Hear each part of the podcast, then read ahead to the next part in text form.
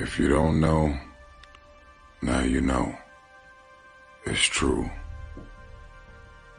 Your friends, family, and loved ones will be the first ones to try and talk you out of greatness.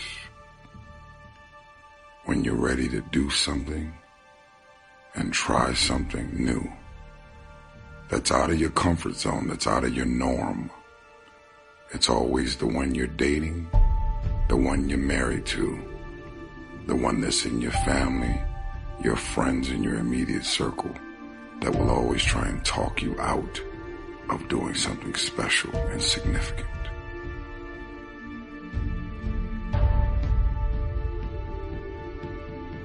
Walk into bold and uncomfortable doors without having fear and rejection, without having fear of the word no.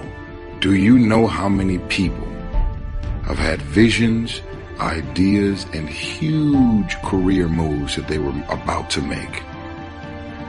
And they allowed the word no to stop them from changing the landscape of their life and their family lives. So many people are afraid of rejection and the word no. It is the saddest shit I've ever witnessed in my life. So I no longer have fear of rejection. I no longer have fear of the word no.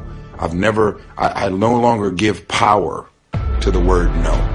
I could care less about you rejecting me, disowning me, me having visions and ideas and you not seeing what I see. I see what's not there.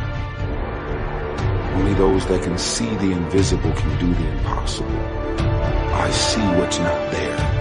I have visions. My visions are bold and unapologetic.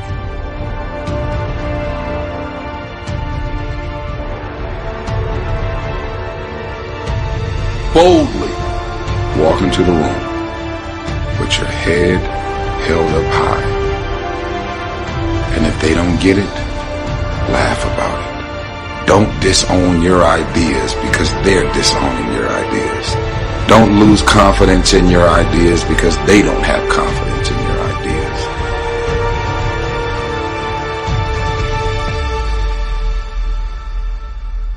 You got gifts, you got talents, you got capabilities, you got you got inventions, you got phone apps, you got all of these things that you need to unleash on the world.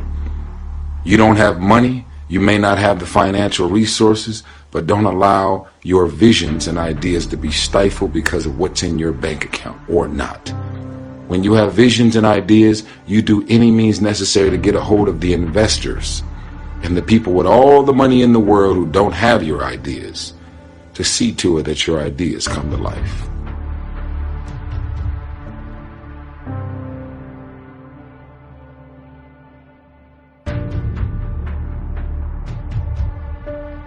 I am so proud of you already because only a chosen few will hear this message and you're going to reactivate the beast inside of you and move on those visions, ideas, and inventions.